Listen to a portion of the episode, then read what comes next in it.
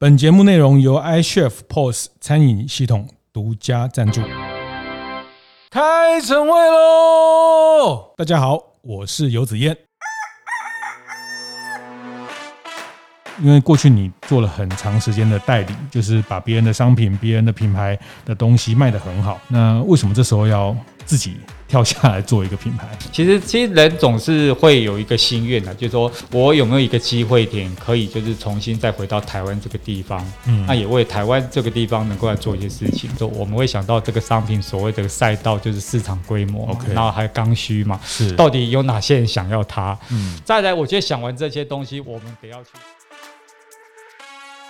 观念对了，店就赚了。欢迎收听大店长晨会，每个礼拜一、礼拜四。我们不分假日或是这个平日 哈，就是呃固定在礼拜一、礼拜四早上八点和大家呃分享服务业的一些新的趋势跟洞察。那呃今天这集正好在中秋节的前夕哈，那呃我们今天邀请到一位很特别的来宾，也是呃我的非常多年的好朋友，也是大家很多在大店长社群的伙伴也都很熟悉的九州松饼呃在台湾的代理商，也是千康实业的蔡景明蔡董事长，那先请蔡董跟大家打个招呼。呃，各位大店长晨会的朋友，大家好，我是九州松饼代理人呃蔡景明，那大家简单都可以叫我 Kevin，大家好。是，那其实 Kevin 哥身份很多重哈，那个呃，其实他其实第一个把九州松饼那从日本代理到海外啊，在台湾到新加坡，那也其实更早是做很长时间的美妆保养品的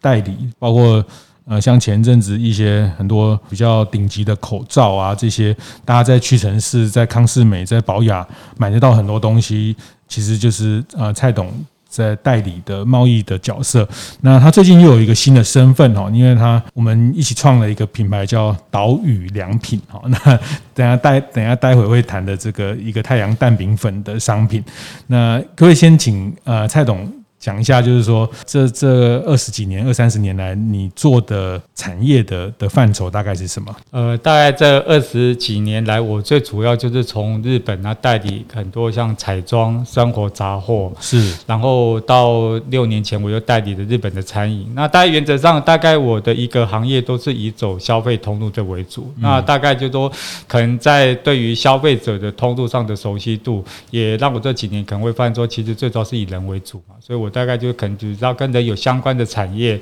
那假设有这需求，我就会从海外寻求代理，把它代理到台湾市场来。是是是，所以六年前九州松饼进到台湾，就您代理是到了台湾富锦街，在这个民生社区的富锦街开了第一家店。对，那听说开开幕那那个礼拜电话被打到爆。对啊，我们就也造成一个奇迹，就可能在整个一个十分钟内有将近一万通的电话进来。哇，对，然后也把电话整个给灌爆，这也是让我第一次觉得说，哎，服务业的一个爆发力，让我真的很深刻去感受到。是是，后来发现其实是一条不归路。啊，是啊，倒是倒是。是是。其实门店的经营就跟呃过去您比较熟悉的贸易就又不太一样哦，是是，差别很大，差别很大。是是，如果大家有机会，其实我们在大店长建学团哈，其实我们第一团也有到九州松饼，也听蔡董分享。那其实不管是在富锦街的店，包括后来在呃微风是南山啊，其实都是精心打造的一个体验感非常强的一个店。是这个这个部分大概。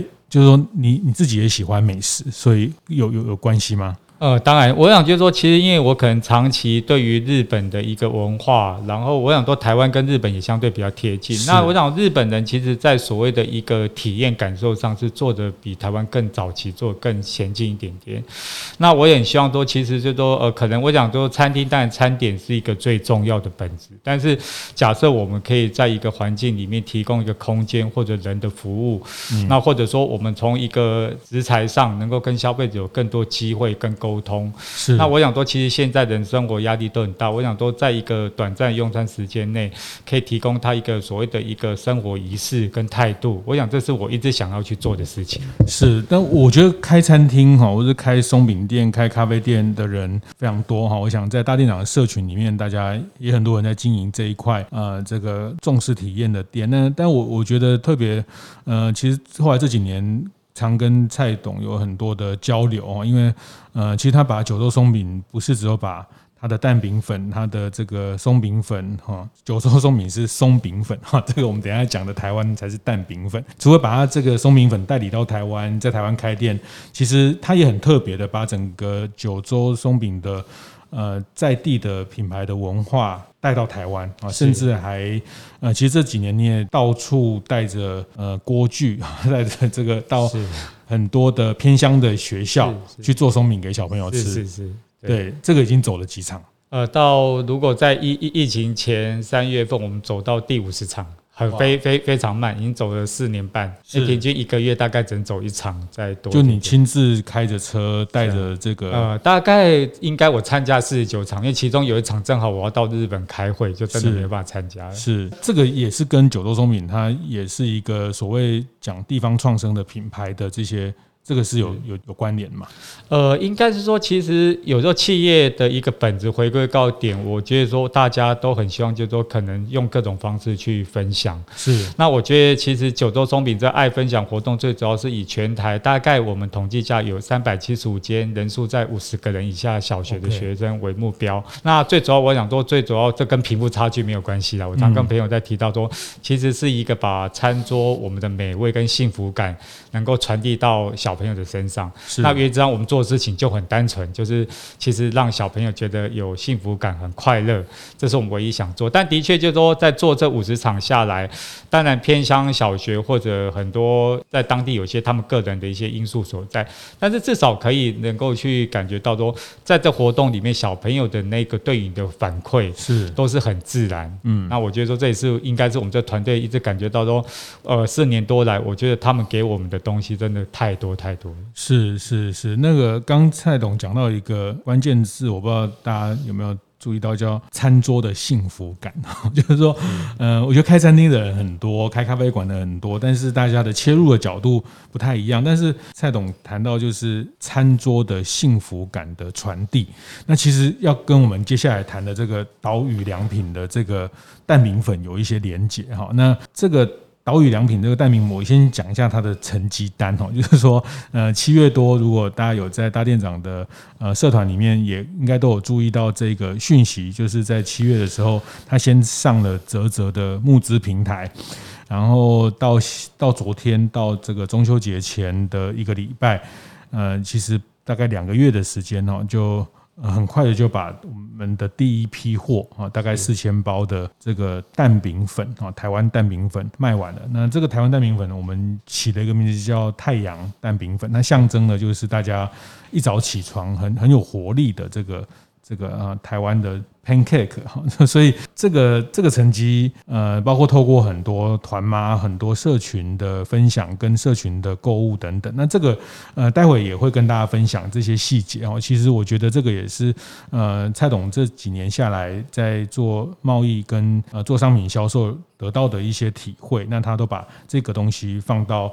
岛屿良品的这个品牌的蛋饼粉上面。你可不可以先简单跟大家？分享一下岛屿良品哦，就是这个品牌的一个缘起哦。那那个语是国语的语哈，就是说话的那个语言的语哈。岛屿就是呃，我们希望去说这个岛，台湾这个岛上的故事啊，就是岛屿的良品，好的东西哈。那那这个开始，因为过去你做了很长时间的代理，就是把别人的商品、别人的品牌的东西卖得很好。那为什么这时候要跳下来做一个品牌？就应该在提到说，但就是说我从代理这么多年，那其实说实在，我常跟朋友开玩笑说，其实我可能我的很多的一些到现在成就跟所谓的一些收入，我想我都是在帮国外的厂商打工。是，那其实我大概我们公司现阶段有从海外带代理三十四家的产品到台湾来。那其实其实人总是会有一个心愿的，就是说我有没有一个机会点可以就是重新再。回到台湾这个地方，嗯，那也为台湾这个地方能够来做一些事情。那我想说，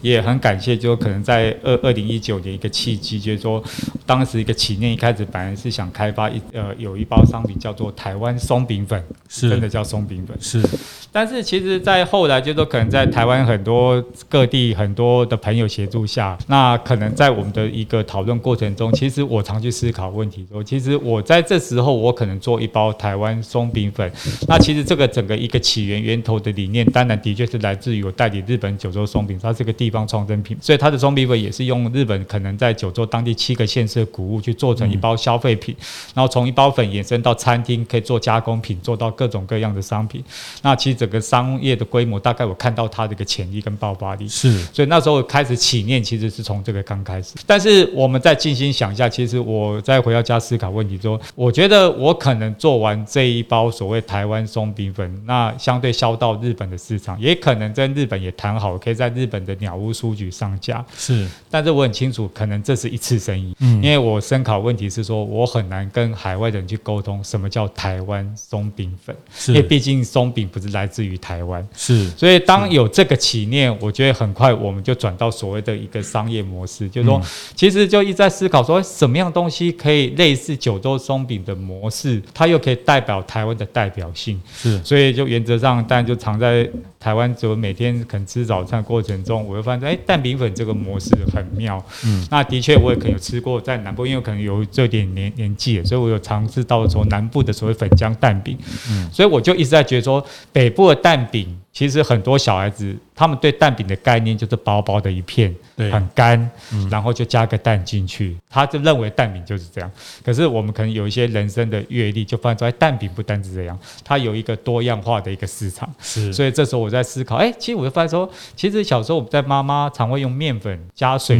就做一个所谓的蛋饼给我们。但这几年我们可能在整个快速速度上，可能常讲究，就可能就少了厚度又少了温度，因为加工蛋饼皮大概造成不这样环境。是，所以我就开始想。这商品就发现说，哎，其实很有趣。我发现它有机会点，应该是可以做成一包所谓的一个调和粉，然后原则上也可以这样子，透过这样每天搭在早餐的过程中，回到家简单的做，那就把这个商品粉能够销到台湾市场或者海外。大概我一开始起念大概就是这样。对，所以它是一包人生阅历的。一块蛋饼哦，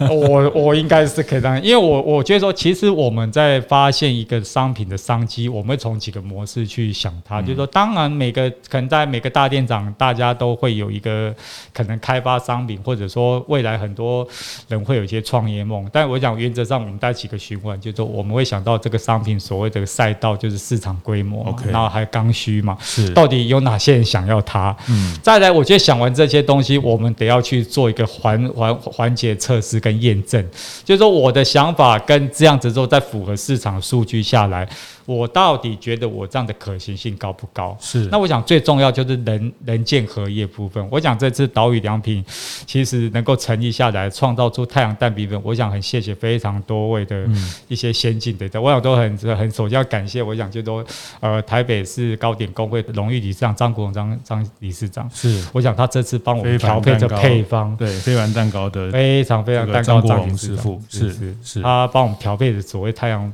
蛋饼粉的配方，那也测试下之后，发现口感真的是超乎我们大家想象。嗯嗯、连他自己调配好之后，他都告诉我说，他在糕饼业这么多年，他从来没想过，原来可以做一包蛋饼粉的事情。是是是，是，其实这个部分，呃，刚讲到九州松饼，它其实它九州松饼，它其实就是用九州在地七个行政区的。那个农农业的原物料啊，那组合成一个调和粉。那但很多人对九州松饼认识，他觉得它是一个完美店，它是一个拍照打卡很漂亮的店。那也没错，也是这一部分。就是说，但是刚这蔡董讲到，其实它其实呃，不管是从农业的一级到二级的加工啊，到三级产业的服务业，它把在地串成一个很棒的一个呃商业模式。那这个也是在岛屿良品看到的一个机。机会就是把选了一个题目叫台湾蛋饼粉哈，那那这个题目其实大家这个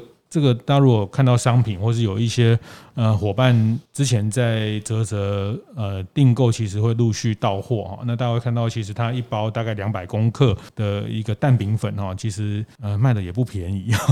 要到一百八十块上下的这个，那跟九州松饼粉也是一包一百八两百，这个大概都是这样。那其实呃蛋饼粉它看起来也是一个很简单的东西，其实呃你在超市在在量贩店三四十块也可以买到一大包的蛋饼粉哈。那但是呃其实。回头讲，就是说在这里面找到了一呃新的定位，去谈台湾的蛋饼粉。那其实这过程呃前前后后，就我知道，其实我们超过两年的时间在讨论，在找设计，包括找呃我们前几集的胡维平胡老师协助我们做包装的设计哈。那其实这过程呃包括张国荣张理事长，还有易游网的。呃，董事长陈福燕陈董事长哈，那其实我们几个老老老男人哈，老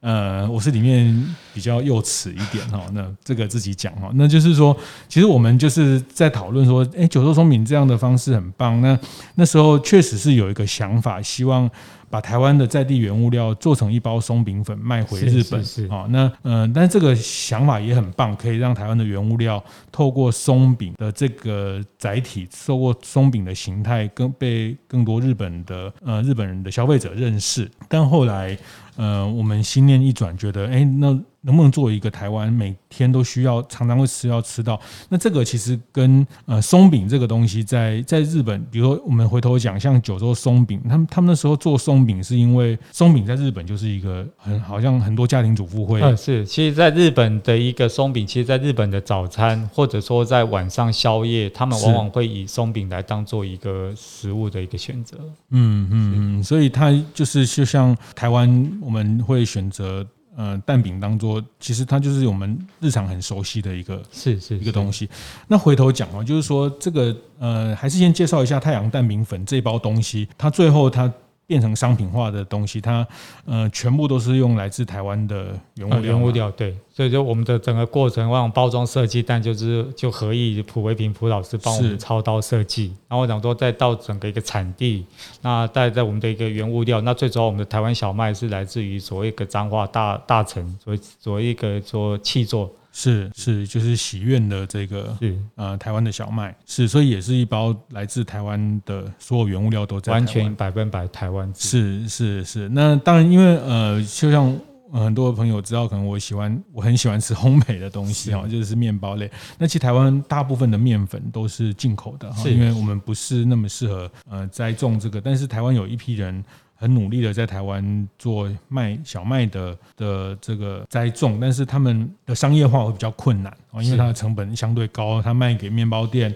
卖给很多食品加工，大家会觉得它成本太高。那呃，我们就透过这个方式把它变成一个蛋饼粉的进到大家的餐桌，这个是整个岛屿良品的一个想象嘛。所以这个部分，呃，我觉得我我今天当然我觉得这里面特别要。请蔡董分享，我觉得他很难得，就是说把一个，嗯，我们都会讲叫有情怀啊，就是说，嗯，我想包括这阵子大家在中秋节收到很多礼盒或者是蛋黄酥等等，其实大家都会越来越。去标榜，或者是说去强调它是在地的原物料，它是这个友善的农业等等的，来自于这些东西。我我觉得这里面大家在经营这件事情，常常也会遇到个痛点，然后就是说我们很喜欢这样的东西，我们很想要去帮助在地的农业，我们很想要去支持这些小农，但是这件事情要怎么样在市场上得到验证？哦，就是说。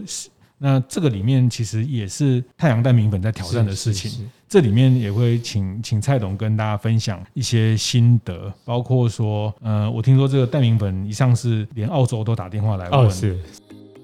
节目进行到这里，我们稍微休息一下，和大家分享我们节目合作伙伴 iChef 的相关讯息。今天想和大家介绍的是 iChef Day，这是 iChef 在每年春天和夏天固定举办的重要活动。每次的 iChef Day 都会发表即将推出的全新功能相关合作伙伴和倡议，或者是对于餐饮产业的整体观察报告，可说是餐饮服务科技的盛会。今年下半年秋季场的 iChef Day 即将于九月三十登场。受到疫情的影响，这次将会以线上的方式进行。我会持续关注这次活动的主题，找机会和大家分享。各位大店长也可以锁定 iCHEF 的粉丝团，注意相关讯息哦。太阳蛋明粉在挑战的事情。这里面也会请请蔡董跟大家分享一些心得，包括说，呃，我听说这个蛋饼粉一上市，连澳洲都打电话来问，哦，是，可以，哦，就可能就我们想说，我们在台湾可能上市第一天，我想现在也托整个一个做互互互联网的一个支付了，就是说在澳洲当地的一个华侨开的连锁超市，其实在昨天就接到这讯息，那他也很快就透过这样子一个电话，然后到我们公司，那他也希望说可以争取到说在澳洲当地的所谓一个代理跟跟经销权，那当然，我想原则上我们在以第一批货出来的时候，我还是会比较看起来是应该在各方面品质上，还是要稍微把它更加的一个兼顾跟确保性。然后我想说，我们在岛内会先做段一时间之后，然后才会开始在海外的市场。是，再多可能很多人还是对蛋饼粉这件事情，就是说，所以它是一个怎么样？可以变成一个蛋饼，就是它这个粉，然后直接加水，加一个蛋。呃，对，就我们大概就是我们一包蛋饼粉，我们的一个容量是三百公克嘛。那原则上我们就再加三百 CC 的水进去搅和之后，然后原则上我们再加一个蛋之后，把它搅拌完之后，然后就下锅平底锅上去煎。那煎完之后大概两分钟翻面，其实就可以简单做成我们常看到的蛋饼皮。是。那这时候你的蛋饼皮就可以放在冰箱里面去做冷冻冷藏。那其实你到第二天早上，只要稍微再有一点温度把它复热之后拿起来，你只要再打一个蛋下去，那就把蛋皮皮盖上去，其实就上桌了。哦，那蛋里面可以像一般我们在吃早餐一样，你可以加尾鱼啊，加起司啊，嗯、加马铃薯啊。嗯、其实就其实台北也有很有名的珍芳早餐店嘛，它很多食谱其实可以参考，做在这个蛋饼里面。哦哦、就问一下阿寿啊，这个来看蛋饼怎么样做？但其实蛋饼也是一个载体，它可以做很多的变化。对，所以这个回到就是说，所以很多爸爸可以做得到。是是。是是对，好。其实我们从这个蛋饼粉，其实它可以延伸到做葱油饼，它也可以再做到做中式。那当然在西式，我们可以做韩式的海鲜煎饼，也可以调整一下配方做成司康。是。那这在后续，其实我们在整体的食谱的规划上，也会教消费者，就其实当你在吃完蛋饼的时候，想要多点多样化变化之后，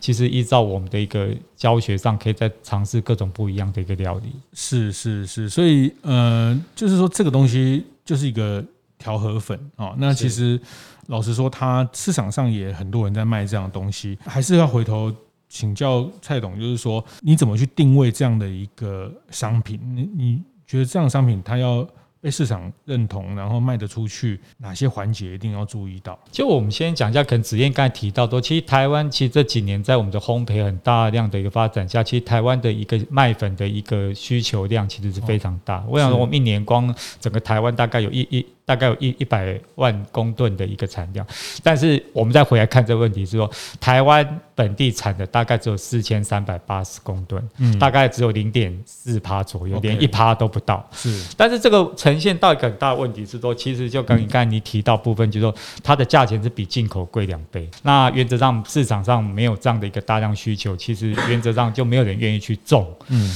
所以就是说，当我们在走的这一块的一个部分上来讲，我们就开始在。思考一个很大的一个问题，在就是说，怎么样帮这个东西去做到所谓一个民生消费品，是，然后能够把它市场去打得开。嗯，其实这才会回到说，我可能很熟悉的所谓日本的地方创生理念，就可能刚才直接谈到，就是说我们从一二三级，所谓一乘二乘三，变成一个六级产业的一个瞬间爆发力。是，那当我们在光考这整个商业模式下之后，其实我发现说，哎，蛋饼粉其实就是讲在台湾的早餐市场有快要。一快要一千亿的台湾早上市场嘛，嗯嗯、那表示说这是一个蛮刚性的需求。那怎么样？我想就是说，我们透过的一个呃，我们的制造的一个过程中跟使用的方便性，其实方便性非常重要。是，现在消费者其实不太愿意花太多时间，就好像我们可以知道，在后疫情时代，其实居家用餐的一个习惯已经在养成了。但是回到家里就分成两两两两派，嗯、可能两个小孩叫外送，哦、爸爸妈妈可能自己做。是，但是原则上将来。趋势剪刀经济，其实这个是一个主流，就是说怎么样透过一把剪刀剪完之后，把个食材下锅。但原则上我们都很清楚，做完一道菜，通常至少控制在四分钟到五分钟，我觉得这是最精准的。嗯，嗯，所以原则上我们在看整个一个操作流程中，其实太阳蛋饼粉的操作流程中，我们大概四分钟内可以把一个蛋饼给做好上桌，所以符合到这样的效益面。再加上其实它里面的食材几乎都是整个天然的一些谷粉，这样里面我们有在多加黑黑豆，最近也是大家对黑豆这个成分非常呃喜欢。那原则上我们加了这些成分这在里面之后，其实最主要它有一些健康的一个概念在。那其实吃的健康，吃的安心，又方便又快速。嗯，其实消费者要的大概就是这样的一个东西。但是回到个重点来，就是说，其实我讲，就是说让大家稍微再多一层去了解到台湾现在小麦市场的一个困境。其实我不太想去诉说情怀啊，嗯，我觉得吃是一个蛮刚性的一个需求，是。但是我很希望说，大家在吃完之后，所谓太阳蛋饼们之后，知道我们背后的这段历程。其实说实在，在整个一个过程中，其实气作他们这呃，我们小麦农他们气作过程中，他们是不放农药，他是不毒鸟，嗯，所以他常告诉我说，其实他的每年气做下来的一个量，其实我们照这价钱给它收购，可是我们大概要损失百分之十到十五，因为中间有十五趴会被鸟给吃掉，但是我们得要照原来的面面面积去做一个收购，所以我想说，有时候跟佃农之间在所谓跟气农之间在聊天过程中，有些话很沉重，他告诉我说，哎哎啊啊你你。哎，用哎，错当你跟咱讲，有一寡行李吼，抹料就是谈。他说从小他在种田那一刻，他爸爸妈妈就关告诉他观念。但这个背后告诉我们，就是说，其实台湾的农业环境或许会有一些天灾、气候、嗯市场上影响，所以他们原则上自己的主宰性很这很小。所以我想说，其实很开心，就是说这次可以透过太阳蛋饼这种商品，我觉得达到说，如果说今天在市场上打得开，我们也相对把利润结构分润到每个阶段。嗯，我想这才。还是一个最好的一个企业成功的一个典范。我常讲就是说，其实赚得了钱，然后原则上又不损及大家健康，嗯，大家又可以均分财富。嗯，我觉得这个是一个很完美的商业模式。是，那也很庆幸说有这么多人帮助下，让我们就在这样的一个将近快两年时间，能够想出这样的商品。嗯，所以所以我觉得刚刚讲到一个观点，就是嗯，它固然固然是我们的起心动念是想要。帮助小农哈，但是呃，你不能只有拿这个东西去跟消费者沟通 啊，因为当然当然当然对，这就是说呃，然后又要卖比市场的同类型的这些商品还要贵到两倍哈，那就不光一个理由其实是是不同的啊，或者说就是地方创生也好，或者说这些在地的商品，呃，我。蔡董讲曾经比喻过，这个就是一个土产 啊。那你把一个土产要卖到一个价格，或者是进入到一个有价值的一个推广，它其实刚刚有有讲到几个重点，就是可能先找到一个宽广的赛道。啊，就是很重要。它一个刚需，就是它就像松饼粉，在日本人来说，它就是一个家里一定会有，然后呃肚子饿的时候，很快的几分钟就可以上桌的。那台湾可能比较没有这个习惯，但是呃台湾人家里可能会有这个泡面，可能会有一些呃这个饼干等等。那其实蛋饼粉也是一个很好的选项哈。那我们看到了这个赛道，因为它本来在。早餐市场就有一个很大的需求，那后面讲到它的整个制成的方式，自己去 DIY 的时间又不会超过四五分钟啊，但是又可以 DIY 到啊。其实整个产品的参与也是在后疫情，大家呃希望可以去看到食物的原原型，然后去去制作。那所以这这个都是在把一个土产，我们用土产推广出去的一个很重要的。的环节是是，包括这次我也注意到，像这样第一波上市就推两个口味，这个的想法是什么？呃，其实如果说我们从所谓商业角度来看呢，就是往往一个新品牌在上市之后，其实通常最好是给它二到三个项目会最好，因为原则上假设我们是以在走消费市场的话，第一个就是说，其实站在一起声势就有点不太一样。是对，那但就是说以我们来看，就是说其实台湾人对于整个一个假设我们以蛋饼粉来看，就说其实我们这次推的两种口味，一种是五谷，那原则上里面可能就加了所谓的一些一些谷谷谷粉在里面嘛。那里面可能跟子燕刚才看到说，其实它有加素薯粉，但以小麦台湾小麦这为主。那我们在整个黑黑黑黑豆这些，然后蔬菜部分我们里面有加所谓的一个高丽菜啊，还有菠菜粉，然后还有这红萝卜粉，然后这豌这豌豆粉。那其实说在就是说大家在吃的概念上，台湾这几年经过食安的一个洗礼下，其实健康跟营养其实是很多人所在乎的事情。嗯、那其实我们在看这个价值性，其实光从一个一顿早餐，我觉得这是为。未来其实很多人可以把家人联系在一起的时间点，是。其实现在大家说的要凑在一起吃个饭都很难，这个社会形态上。嗯。那我觉得其实光在从一顿早餐的开始，其实可以连接到非常多事情，尤其在吃饭，大家可能比较容易谈些事情。那父母跟子女之间也能够更多交流，是，所以说其实它的附加价值性，我感觉上也是比较更有多元性。是是，所以叫太阳蛋饼粉啊，每天早晨太阳一起起床。其实早餐这个时段其实还蛮珍贵的哈，就是呃，像我自己哈，其实我自己也都会在早餐帮帮女儿帮家人准备。那因为我觉得早餐呃是一个很难得的一个时间哈，那。晚餐可能大家有时候忙或是时间上比较难聚在一起，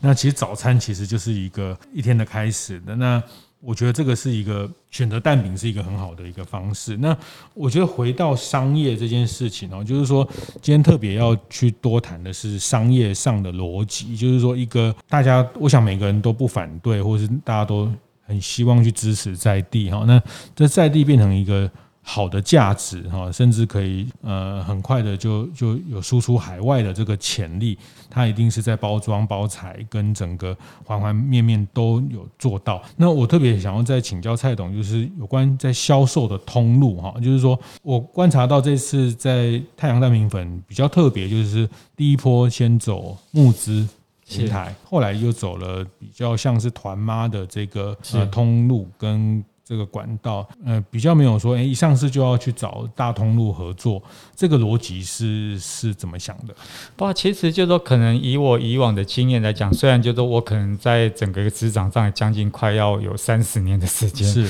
那其实说在我把常定位成说我是一个叫做老的新创，嗯，那其实就是说当我第一次开始从零。到一的这个阶段，其实我觉得泽泽给我们一个扮演一个很好角色，说其实他有一个顾问跟教练教练的一个角色。其实我也把自己当做一个新创团队，做好一个整个一个完整的一个所谓行销计划。但我们在跟泽泽的顾问的在沟通过程中，我觉得他会以他以往的一个受众跟经验值，尤其像新时代消费者他们的关注点是什么东西？是我觉得来给我们修正，因为其实人有时候在一个产业久了之后，其实我觉得我们觉得自己。没有受限，其实本身我觉得已经就被受限。因为你过去的经验比较多，是直接跟像例如像保雅啦、康士美这种很大型的通路，就直接谈价格，谈一个很大的数量。但是这次因为蛋明粉的量当然也不多，就是用另外的方式去操作。其实就说我这几年一直在找寻一个，就是说其实我想就未来直接从 to B 到 to C，OK，这个就是说以我的产业来看，就我我本身讲在我做就是个代理商，那其实代理商被去中间化的可能性相对去增高，因为原则上根据整个说，在你的数据越来越透明之后，其实海外很多厂商不太需要透过代理商来分担风险。嗯，那以前我们所讲的代理商本身价值，其实在未来市场上，我觉得完全都不存在。我们讲的所谓经验，这我很熟。是，其实他们透过大数据可能看得比我们还要多。是，那当一旦你市场看透，其实相对在于财务杠杆上，其实很多海外的一些呃供应商相对也更大胆，他们就敢进军到台湾，但是。就是说，其实在这个转型中，其实代理商不是要去掉中间化，就是说我们不是把 V 给去掉，就是说我们得要积极学习怎么吐到 C 的这一块。嗯，嗯，那跟消费者在年年年着之间，其实说在有很多方式，可能现在大家讲，可能最近比较流行讲订阅制。是，那其实订阅制，我们再回到一点，就是说，其实跟客户之间怎么去建立，那相对也要他有需求，不是说今天进来会员只是一个折扣，是，然后就定期塞点东西给他，那就所谓就是我们叫订阅制。我想就说，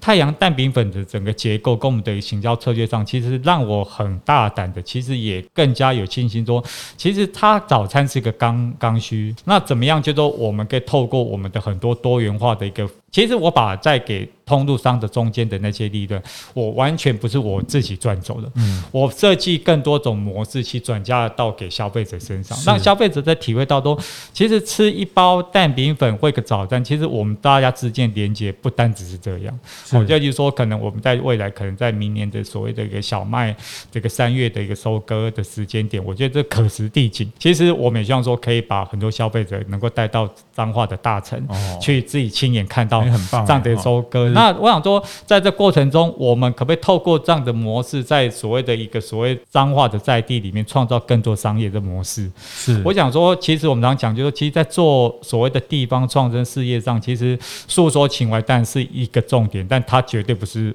很重要的事情。我常在讲，但是怎么样让一个产业可以在当地蹲点蹲得久？嗯，我觉得才是真的很很重要。否则现阶段我们台湾常会办什么季什么季，通常你可能那一个月过后是就。很多人不想再去那边，况且台湾人很多人是这个地方做成功，这个就到处模仿，是其实没有什么太多的一个特色性。那我觉得原则上就唯有就是说你开发在当地出来就独特性的东西，然后相对就市场性也能打得够开。那其实太阳蛋饼粉这个商业模式，我更感觉到其实它很有机会，也是务必要走，它是得要走到海外的市场。那相对我们如果岛内的市场跟海外市场这样整理下来之后，我相信可以回归到我刚才讲的。前提下，这个企业其实最主要的来讲是一个分润结构很重要。嗯嗯、我希望大家说在就今天在做气作农民，今天可能你哪天告诉他说，哎，你你种的一个小麦，你可能种的一个薏薏仁，你可能你自己在本身在种的其他中非，在我们这一起之后，我现在告诉你说，他在英国上市的，他在日本东京上市的，其实大家会一起有那个成就感。其实我觉得怎么样？一条线，大家是一个团队很重要，而不是以前我们大家谈的是个对价关系。我们永远在讲说，哎，我现在量大了，那你可不可以把嗯成本再降低一点？所以我还是回到原点。其实这个商品在整个沟通过程中，我不跟气做的农夫讲价钱，我不跟中间生产商在讲价钱。其实我觉得原则上他们应该都有应该赚到他合理应该要拿的一个价钱。是，那我都像说，反而生意是一个共生、共同、共。我觉得做越大，大家感觉上，哎、欸，好像蔡总来做这事情，我们大家感觉上，哎、欸，有有点受益。我觉得这个很重要。所以蔡董就是某料都谈了哈，就是说不要、欸、这句话很受用。嗯，就是说他这个出发点就是说，呃，就是一个健康的成长哈。那但我觉得这个也是你这么二三十年，因为成为扮演代理商，那不断的被。呃，原厂啊，砍价格，其实你也不想让这件事情重演在你接下来跟客户的关系，是啊，所以呃，你会用一个共生的方式，希望伙伴，那呃，所以包括通路的选择，其实也。我听起来颠覆了你过去行业的的规则哈，就是说你宁愿先去尝试募资，虽然呃只有不多，大概十几二十万的这个目标哈，那然后从从团购团妈这种慢慢的去呃找到更精准的客户，然后呃这样。链接也可以链接到海外哈，那不一定要很快或是第一时间就进到大通路。那大通路的抽成、大通路的这个呃成本其实是非常高，然后呃它不利于在这个时候去做大型通路的推广。这个都是在你设想。整个蛋饼粉推广的商业模式里面的一个一个一个逻辑，其实就是说，因为我们如果假设就是说，我们的一个最终，其实就是说，看回到一个点，就是其实怎么样跟消费者接触是大家必然要去学习。那但大家常常也常听子燕在讲说，把会员变成现金嘛，哈。但我想说，其实相对当然说不单只是一个利益啊，我想就是说，其实我们在看就是说，其实人跟人的互动之间的连接，其实才是你在。企业经营某些程度上来讲，我觉得或许你在经营上会让自己感觉更大的收获点在。那其实说这样好的东西真的很难找。那它的商业模式也要符合我们这样以上的一个期期许在。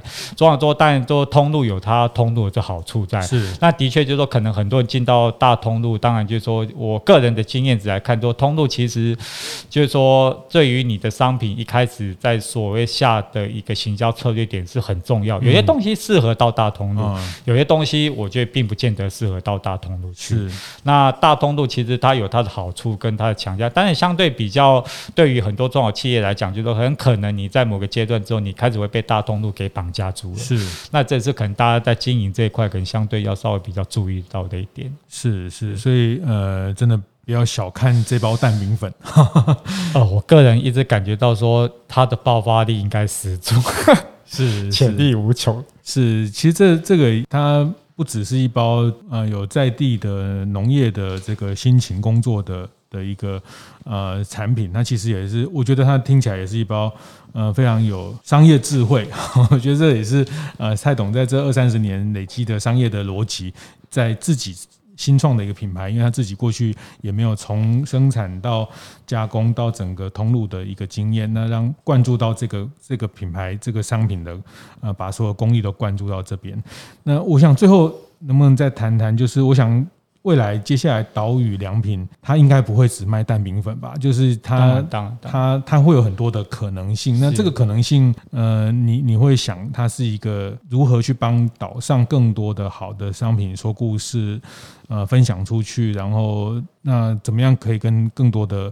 呃，像是大店长的伙伴，大家可以怎么样的去参参与？可以，我想就是说，最主要岛屿良品，我想它创业宗旨，我但但希望就是说。这个也是必然，就它里面的元素绝对是台湾的人事地物。OK，那所走望说，当然不单可能现在大家看到蛋饼粉，或许觉得说哦，岛屿良品也有可能都只在卖吃的。我想它并不是，我想就是说，只要有台湾的任何一个元素在里面，那其实它可以把它转换成一种商业模式。是，那我讲原则上就是说，我们都很乐意去搓。但就是回到一个点，就是可能很多人在对于在做台湾所谓本身在地的原料很多东西，其实可能刚才子嫣提醒大家很重要，就是说。其实不要把它当做土产在卖，这个很重要。其实这个事情很多人可以做。嗯，哦，那原则上我想就是说，我们第一个还是要回到一个真实面，就其实当你在开发任何一个人东西的时候，假设我们今天再回到一个原物料的一个层面，我今天只是在给说我想做中秋节，是，其实这生意我觉得做不大。哦，我想就是可能跟我们在看在做气球一样嘛，哈。嗯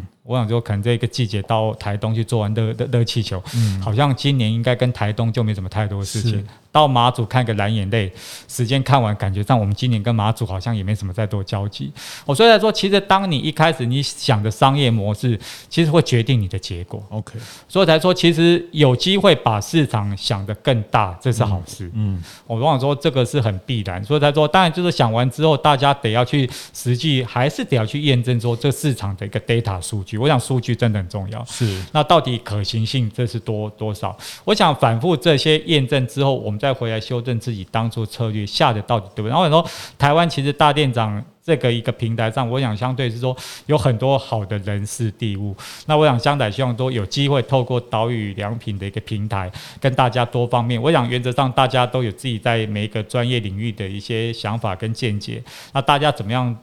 聚合在一起，然后或许我们可以开创出另外一个更美好的一个事情。是是是，这个把商业模式想深想远哈，像刚刚谈到蛋饼，当然可以走订阅制哈，因为它是一个每天早餐会吃得到的东西，然后。呃，它其实这个订阅，它代表的是你的家里永远有这样的健康的食材，也代表着你一直在呃用一个持续的方式在支持在地的农业啊。那我觉得这个都是一个消费者可以去实践的事情。那其实呃某种程度来说，其实这太阳蛋米粉也也一定程度也是。串联了大店长的蛮多，这几年我们累积的资源，然后包括从包装设计，包括到呃原物料的找寻，原物料的找寻开发，是是是，那非凡的呃张理事长等等哈，然后那个易游王陈董事长也很大力的在帮我们在找寻台湾当地各地的原物料。是，那为了这件事情，我们其实也在华东，不管是拜访碾米厂啊，这个然后去。